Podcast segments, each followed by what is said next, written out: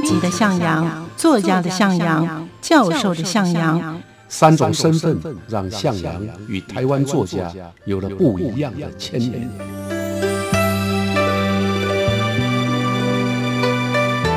听向阳与徐凡谈他的作家朋友们在写作这条路上，生命与创作如何交织出最灿烂的光芒。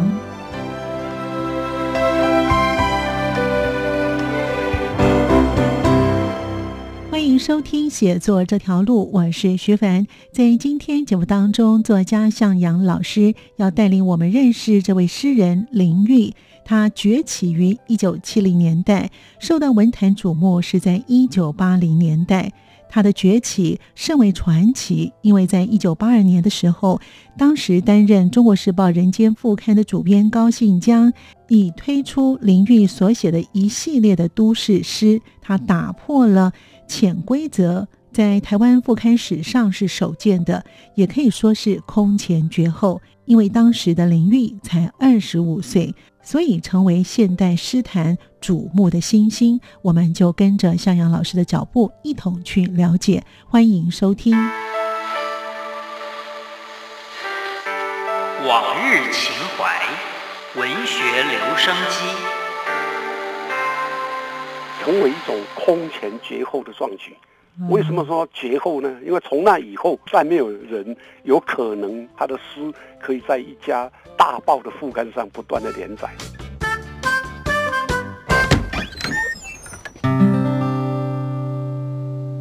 推开文学家的门。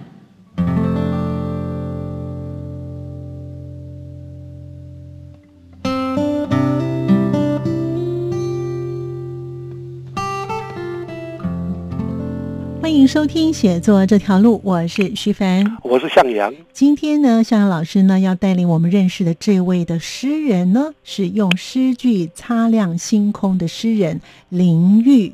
是这位呢，林玉呢是向阳老师的弟弟，所以呢，他们一家人都非常的优秀。没有没有没有，不敢不敢。这出了都非常优秀的作家哈。好，诗人林玉呢，是不是可以请老师帮我们介绍一下他的背景呢？好，谢谢谢谢。啊，林玉就是我的二弟啊，我家老二，是少我两岁。啊，他主要是崛起于一九七零年代。嗯，在那个时候，他大概一九七零的阶段呢。哎也还二十来岁而已啊。那他受到文坛瞩目，则是在一九八零年代。嗯哼。啊，那他崛起的故事呢，啊，已经变成一个传说了啊。嗯。也就是在一九八二年呢，七月的时候啊，那个时候的《中国时报》跟《联合报》是两大报。对。那副刊的影响力非常的大。嗯哼。当时的《时报》的人间副刊主编叫高信江。对。啊，用每天刊出的连载方式。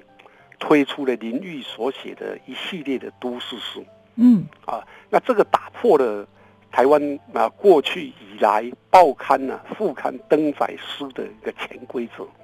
通常呢副刊登诗啊，一个作一个一个诗人大概一个月能够上个一篇两篇呢，嗯，就很了不起了。是啊，也很少用连载的，因为副刊在那个阶段呢，对现代诗还有一点担心。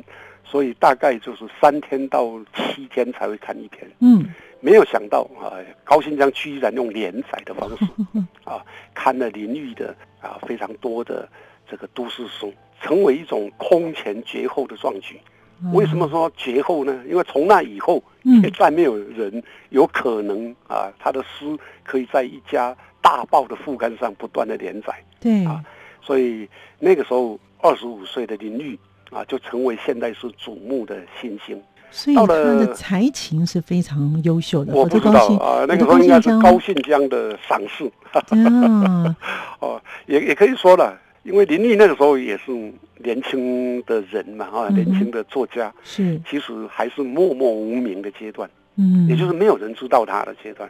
对，高信江居然敢那么有魄力的看他的诗，那当然有两个可能，嗯，一个是。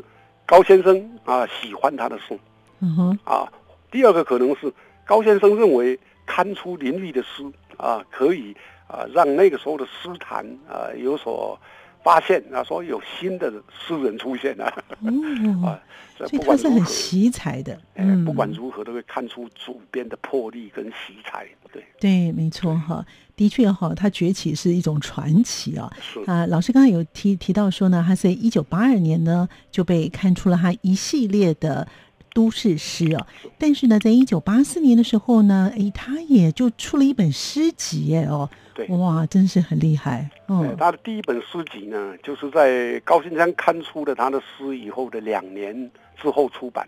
那那个年代对年轻的诗人来讲，其实今天也一样，第一本诗集啊是非常重要的起步。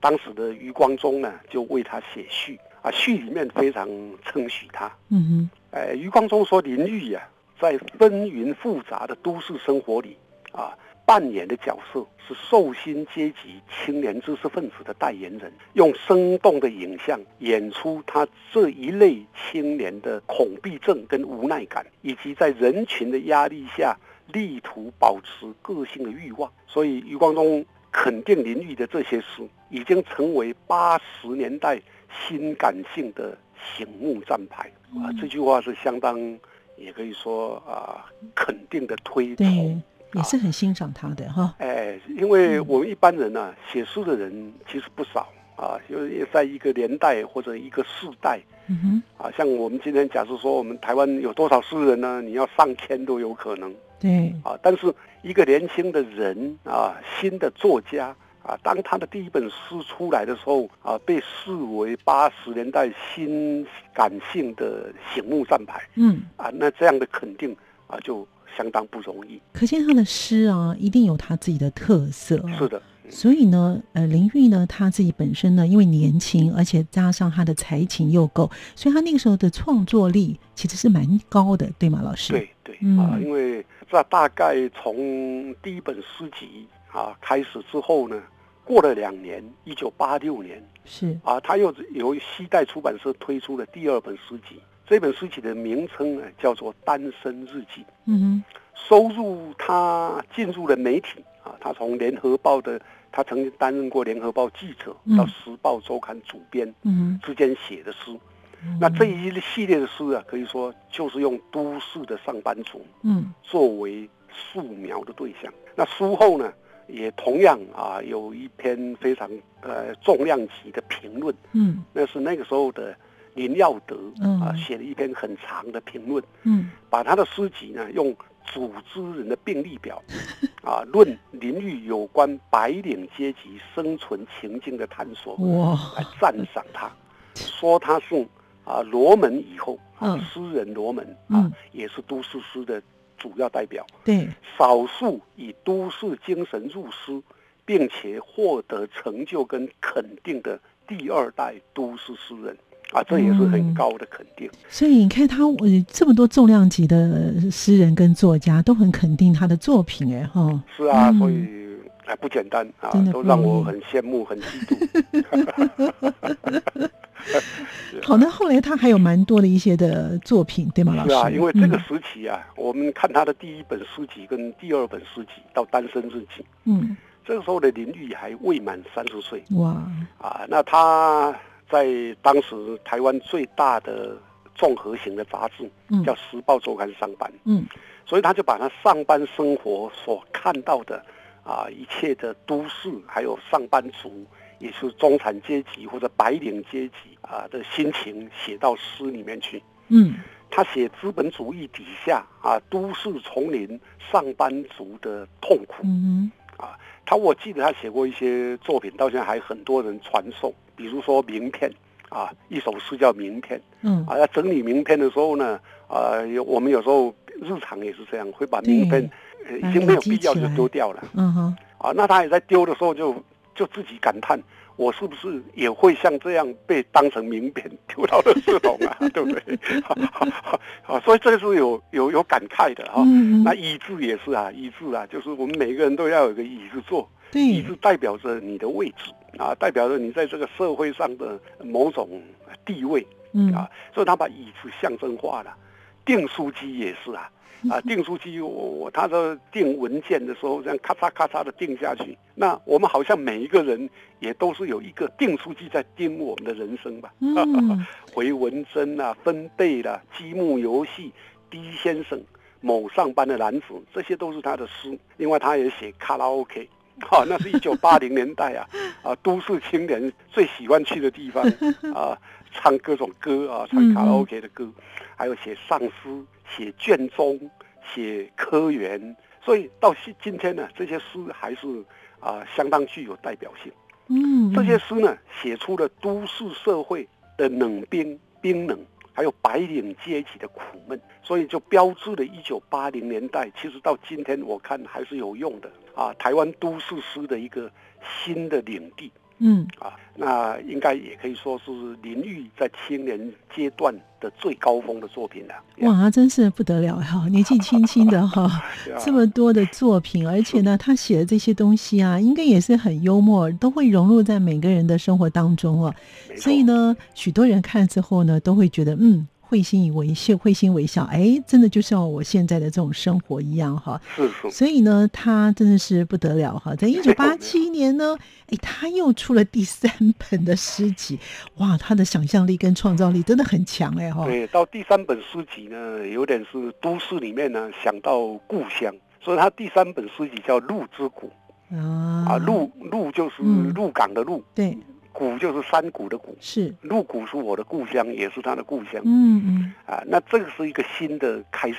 这首诗，哎，这一本书呢，基本上写的是现代的山水，也就是说啊，他用故乡做题材啊，写现代人呢啊，在故乡啊或者在山水之间的一些呃诗作。嗯，我认为他宣告了一个现代山水诗的诞生，跟古典的不太一样。嗯嗯嗯。啊，那么一个月以后，他又出了另外一本，所以一年内出两本了。啊。第四本叫《恋爱游戏规则》嗯嗯。啊，这个是情诗，嗯爱情的诗，嗯。是主题的诗集，所以就变成他有都市诗、现代山水诗跟爱情诗这三个领域。哇，在他年轻的时候，对，哎，所以他从一九八四年一直到一九八八年，几乎就出了好像火山在喷涌。对呀、四本哎哦，对对。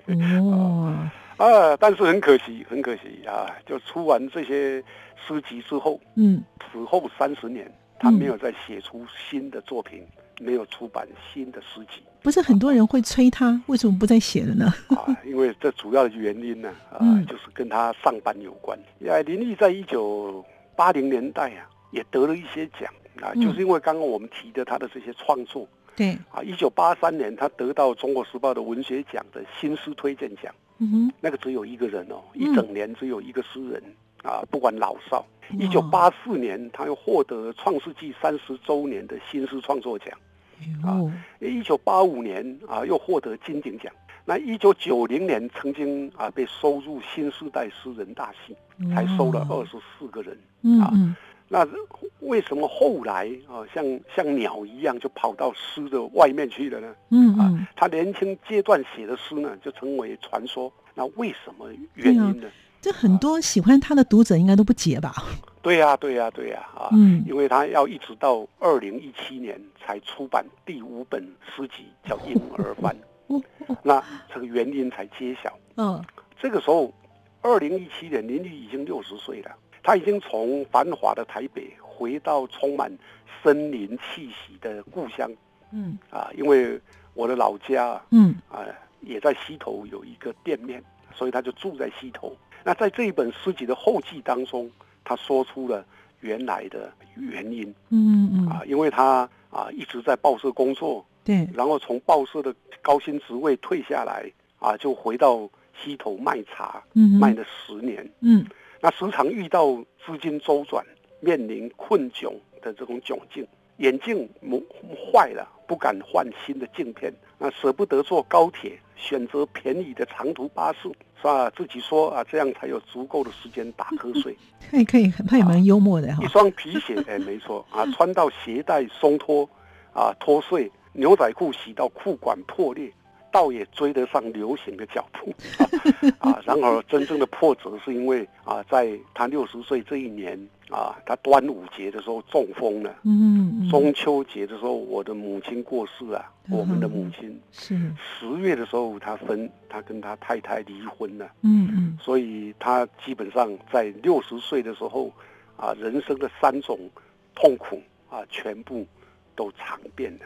啊，这个就是他的连人生来到这个阶段，已经年过半百，嗯，重拾诗笔，却在六十岁的时候呢，受到了这个人生的苦厄。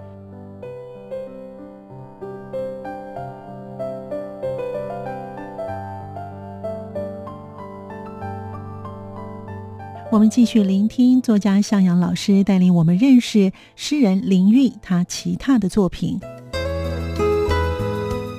他的生命有了一个波折，所以写的诗呢，就有了新的改变。这个其实会很难接受哈，因为呢，他很年轻呢哈，就是每个爬到顶峰了。对每个作家这么知名的作家都非常的肯定他，而且呢，在短短的几年之内呢，他的新书又不断的出来哦，他的评价都是非常的高哦。是直到了二零一七年，他自己写下了第五本的诗集哦。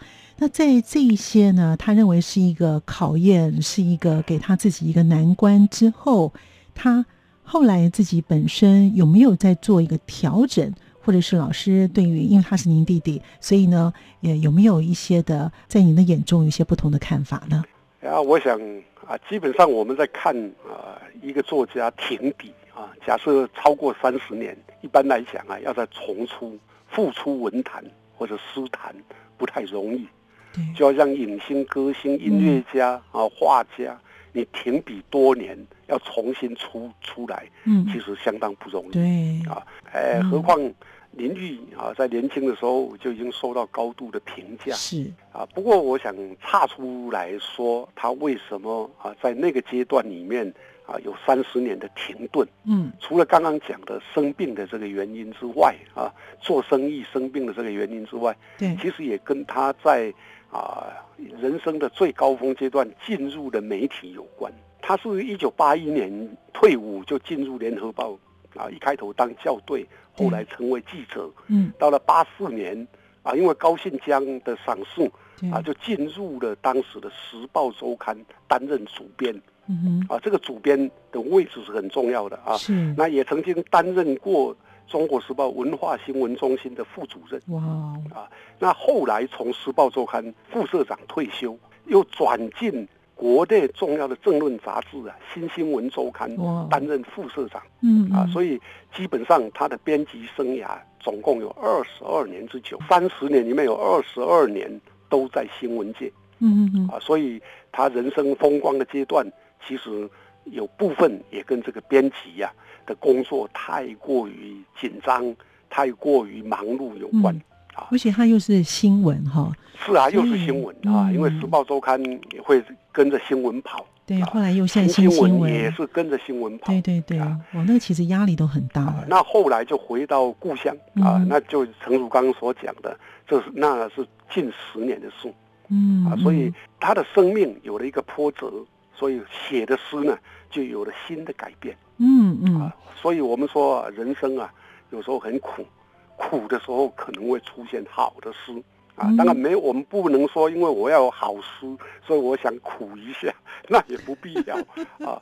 我还记得王国伟啊，《人间嗯词话》曾经说过一句话，是，说世间呢、作家能够写真的景物、真感情，就有真的境界。林玉有了破折的人生以后，是，写出来的婴儿番应，该也可以说是这样的一个作品。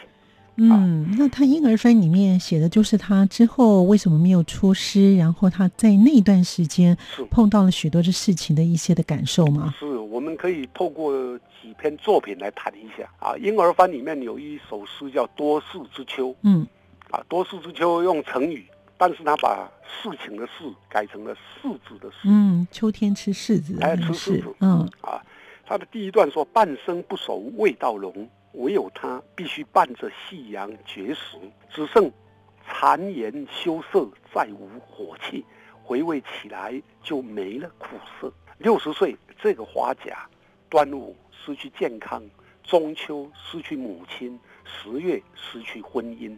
来到黄昏的柿子林，逐颗捡拾失血的地球，缺憾这么多，却更接近圆满的境地了。啊，这首诗很短，对，啊，话写的很直接，可是你会看到从秋天的柿子转化成夕阳，又从柿子的外形把它描写为失血的地球，意象有了三层的翻转，分别用苦涩的柿子来比喻人生的多舛多姿啊多难，以夕阳来比喻人到花甲之年六十岁的心情。用失血的地球来比喻人世间的缺损，那最后呢？啊，写写他啊的这种感悟，嗯啊，这个感悟就是缺憾这么多，却更接近圆满的境地。哎，这有点禅的味道了哎，。这是禅啊，这是一个思想的表露啊。嗯，说缺憾还给天地了，啊，嗯我把缺憾已经还给天地，那就近乎圆满。面对人生的挫折啊，并不埋怨啊，把挫折当成圆满啊的一个呃表现啊，这是一个高妙的写法。是，所以文字语言白描其实都无关于诗，嗯重点在啊诗人的领悟啊，嗯那个领悟让我们知道啊，人生纵有缺憾嗯。啊，要用圆满的心啊去迎接。嗯嗯，所以呢，其实他的诗意呢，其实他的诗观呢，从我们刚才从这一路谈到的一九八零年代，他开始呢写诗，他以都市诗人的这个的身份呢就扬名了啊。那一直呢，刚才老师有提到，在一九八四年他写的《单身日记》啊，对。哎，这个里面的文章写的也很特别，他都完全用时间来计算了。对对对，所以看他啊到六十岁以后的作品，嗯。那我们在比对他在年轻的时候啊，大概二十来岁的时候写的诗，对，受到高度评价的诗，就会知道这个当中的差别。啊，《单身日记》展现的是一个后现代的断裂分割的技巧。嗯啊，诗很长啊，但是它的写法呢是用时间啊，从一点半、三点半、五点半、七点半，一路写到凌晨的一点半，写了十二个小时。那每一每一行呢，就写啊，比如说一点半，梦见一条战舰载着星星在雾中航行。到三点半的时候，有个朋友在地球的另外一端踏雪寄信。五点半的时候呢，错接的电话打进来，他忘了说抱歉。七点半的时候是牛奶配口噙着泪水，然后面包有点霉味。啊，换句话说，他是每一个小时啊，就是都在半小时的那个阶段，他写了一些啊，他日常的记事。那，这是后现代的写法啊嗯，它并不连贯嗯啊。比如说九点半，九点半是哪些事情呢？电视机痴呆的瞳孔，衣橱摊开杂尾的胸膛，啤酒罐头不能满足嘴巴，黑色话筒等待声音的耳朵啊。嗯嗯那十一点半呢？单身日嘛，单身嘛，就是在偷拿的望远镜啊，偷窥了、望远镜对楼的窗口逐一按下。啊，那十二点的时候，就是凌晨一点的时候，翻转一次压到伤口，伤口喊痛。零点二十九，翻转一处压到伤口，嘴巴喊痛。啊，这是现代诗的比较现代的表现手法。啊嗯啊，写得很好，写得很好，非常啊拼贴日常的琐碎，表现现代人的空洞感。那这个是他一九八零年代的书啊。可是我们如果来到这个后面的这个书呢，哎，就会发现，哎，他的语言也改变了真的，啊，就是经过停笔三十年后，他开始啊走向了素朴生活的语言。啊，抓掘闪过即逝的景象嗯啊，乃至于日常的极光片语，嗯从看起来平素无奇的日常生活啊，用平白可读的语言啊，重新加以表现。所以这个是他的一个最大的改变。所以呢，其实老师会特别将他现在在二零一七年写的诗，跟他在八零年代写的诗哦，对，完全是迥然不同的哦。那其中他在呃写这些诗当中呢，还有写亲情的诗哦，《一代春光》，这是呢也是写在呃母亲过世之后他的追怀之情，是吗？老师。啊，嗯。这是亲情诗亲情诗呢，通常我们一般写亲情诗不能写的过于肉麻啊，所以他是用一个啊真挚的思念去写。第一段是这样写：年少要去旅行的早晨，母亲摘了一把清脆的阳光，小心叮咛：春天薄过蛋壳。我沿途挥洒多姿的岁月，惊闪的是泪珠。八十八岁了。母亲最后一趟远行，她走了，我寂寞，在阴暗的屋角，仍窝藏着一袋余晖。说是寒冷死，就抖开吧，晒晒也好。啊，这个很动人的一首诗，真的很动人啊！这个也是很有画面，母亲的想念，用阳光一代的阳光来代替。所以呢，其实呢，他自己本身在生病的时候，他也有写一首诗，是吗，老师？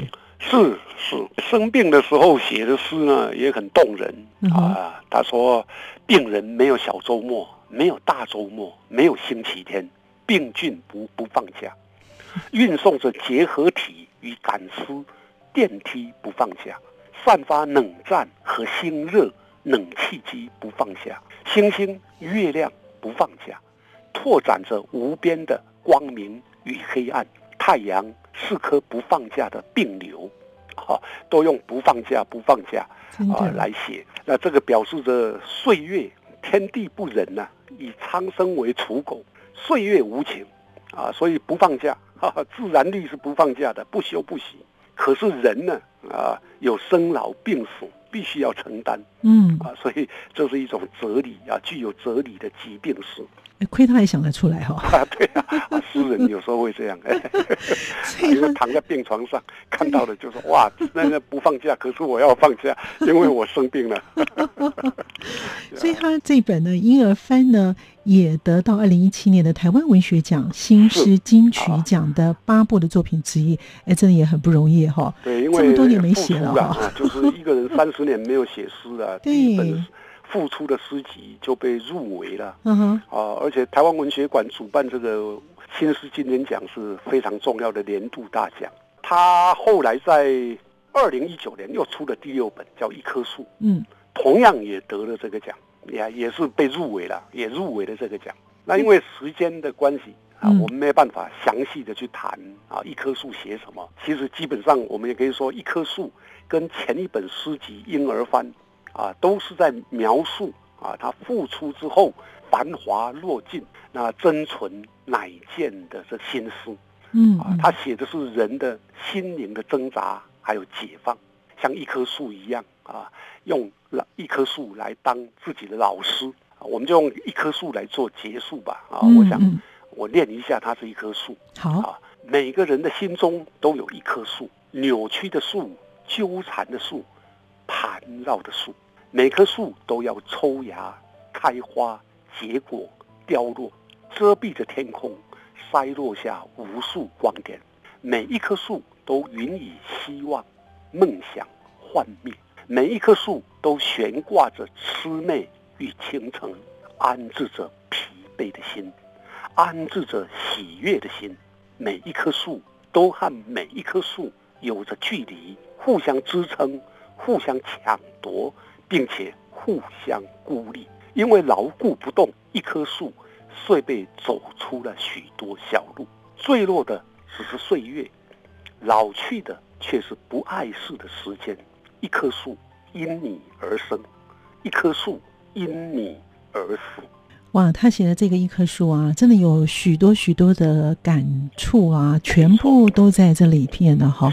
从他年轻一直到现在的林林总总啊，因为时间上的关系呢，我觉得老师最后呢用他的呃这句话呢，我觉得写的非常的好啊。林玉呢虽然是他的弟弟啊，他的确是非常的有才情啊，因此老师的题标就是用诗句擦亮星空的诗人林玉，的确是哎啊。好，我们今天非常谢谢。谢向老师呢，让我们认识了这么优秀的诗人林韵，也谢谢听众朋友的收听，我们下次见了，拜拜。好，谢谢大家，